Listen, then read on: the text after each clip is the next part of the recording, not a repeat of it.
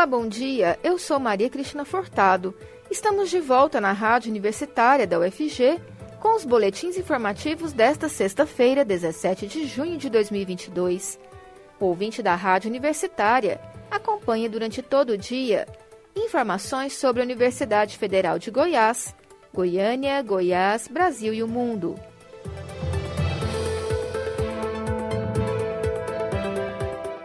Odontopediatra é o profissional que cuida da saúde bucal das crianças. Esses cuidados são importantes ainda no pré-natal da gestante. Mas para que um dentista possa atender esse público, é preciso que ele se especialize. Pensando nisso, a Faculdade de Odontologia da UFG irá oferecer a especialização em odontopediatria. A seleção acontece no próximo dia 28 e o início das aulas será no dia 1 de agosto. Para saber mais sobre o curso, basta entrar em contato pelo telefone 62 3209 6049 ou pelo e-mail espidontopediatria.fo@gmail.com. E sobre a importância da odontopediatria, eu conversei com a professora Hilda Fiuza, que é docente na UFG e coordena a especialização. Vamos acompanhar. O odontopediatra é o dentista especialista no atendimento às crianças. Os cuidados com a saúde bucal precisam entrar na rotina dos pequenos desde cedo. Os dentes de leite são trocados nos primeiros anos de vida, mas eles também precisam ser cuidados.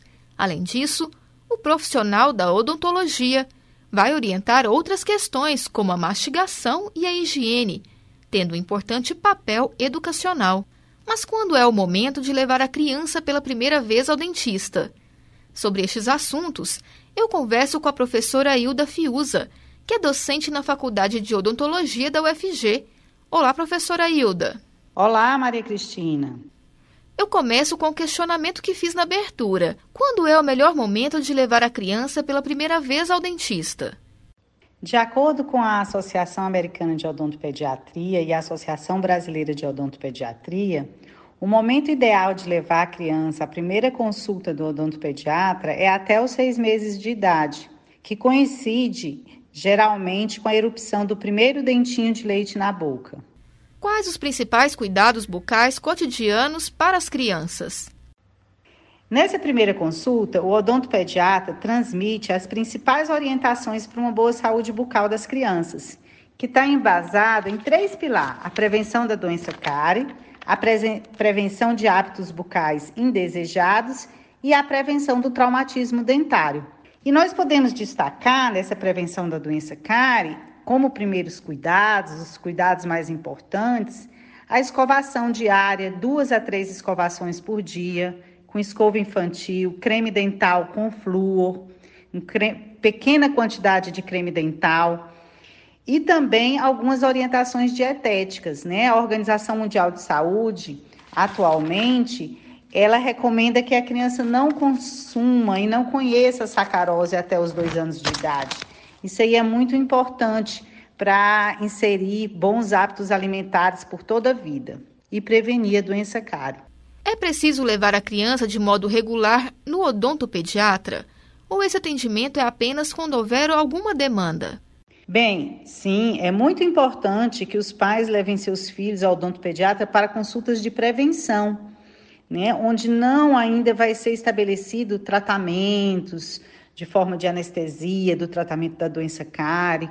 Por quê? Porque os atendimentos de prevenção são consultas bem mais divertidas, bem mais encantadoras, né? em que o odontopediatra vai conquistar a criança de forma integral, motivando para a instalação de bons hábitos bucais, de escovação, de higiene, mostrando o consultório, então, o ideal é que essa prevenção, esse acompanhamento da, do desenvolvimento da dentição, esse vínculo com o odontopediatra, seja feito em momentos precoces e de forma que ainda não tenha tratamentos a ser realizados, tratamentos curativos, e sim só preventivos. É bastante importante, Maria Cristina, que o odontopediatra, juntamente com o núcleo familiar, cheguem num consenso do o intervalo ideal dessas consultas de retorno preventivas, que geralmente podem ser de três em três meses, de quatro em quatro meses, para que haja uma adesão ao tratamento odontológico, né, visando essa prevenção aí a doença cárie, a doença periodontal, para que possa ter essa avaliação do crescimento e do desenvolvimento da dentição. Ainda na gestação, a mãe já deve se preocupar com a saúde bucal. Neste caso, existe algum tipo de pré-natal odontológico? Sim, as evidências científicas mostram que a saúde bucal da mãe reflete posteriormente na saúde bucal de seus filhos. Então, os odontopediatras, eles também atendem as gestantes, né? Visando a saúde bucal desses bebês que vão nascer. E é muito importante todas as informações que são transmitidas pelo odontopediatra, como mudanças de hábitos alimentares, mudanças de higiene, orientações com relação ao incentivo da amamentação, para a mãe ter um olhar né, para a cavidade bucal do seu filho, porque ela vai limpar, ela vai observar a língua, ela vai observar rodetes gengivais, ela vai observar a época da erupção desses dentes.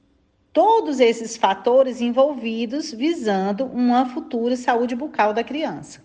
O profissional ou o estudante de odontologia que tem vontade de atuar com as crianças, a que ele precisa estar atento? Qual a diferença para um atendimento de um adulto? É, tanto o estudante como o cirurgião dentista, né, que pretende atender crianças, ele tem que ter em mente que a criança não é um adulto pequeno, né? Ela é um ser em crescimento e desenvolvimento que deve ser respeitada, compreendida nessas suas fases de crescimento. E que o sucesso para a adesão dos pequenos e da família, né, a fim de ter uma saúde bucal, depende que o profissional da odontologia tenha conhecimento da idade mental, da idade fisiológica da criança, das suas fases de desenvolvimento da dentição e sempre está aí motivando o núcleo familiar e utilizando né, dos aspectos psicológicos hum, para realmente conquistar essa criança a ter uma saúde bucal adequada para o resto da sua vida. Professora, é preciso se especializar para atuar com crianças? O ideal é que realmente para atender as crianças, né, o cirurgião dentista ele tenha sim uma formação. Essa formação é um curso de especialização, ele tem uma duração de dois anos, né, acontecendo uma semana por mês, na área específica de odontopediatria, no atendimento de crianças e adolescentes, né, na área da odontologia.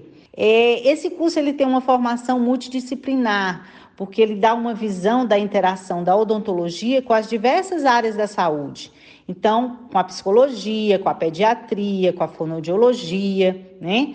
E dessa forma, ele consegue atender e acompanhar a criança, né, que é um ser em crescimento e desenvolvimento, nas suas diversidades, nas suas diversas fases acompanhando e atendendo de forma mais adequada, visando a saúde bucal desses nossos pequeninos tão queridos e amados. Eu conversei com a professora Hilda Fiuza, que é docente na Faculdade de Odontologia da UFG. Ela falou sobre a importância dos cuidados com a saúde bucal das crianças e também trouxe informações sobre o curso de especialização em odontopediatria na UFG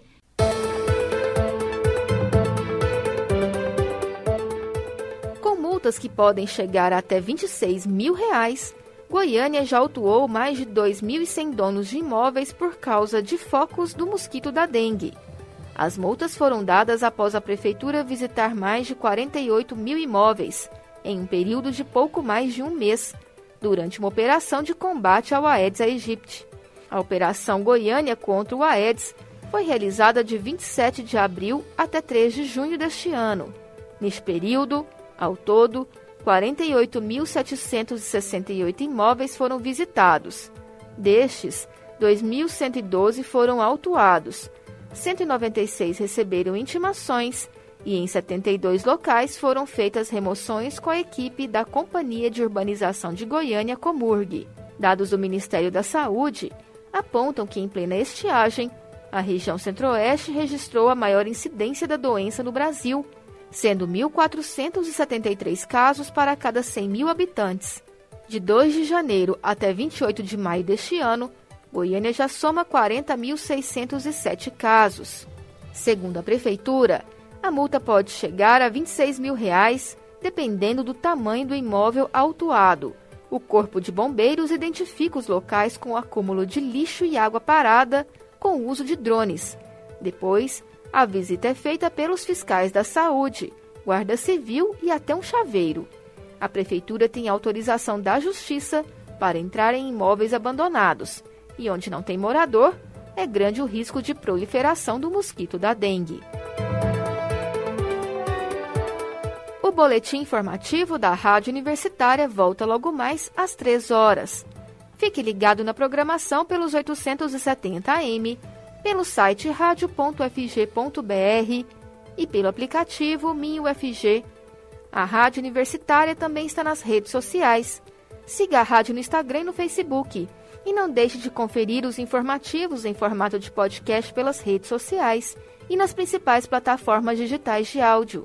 Se cuide, a pandemia ainda não acabou. E diga sim para a vacina. Maria Cristina Furtado para a Rádio Universitária.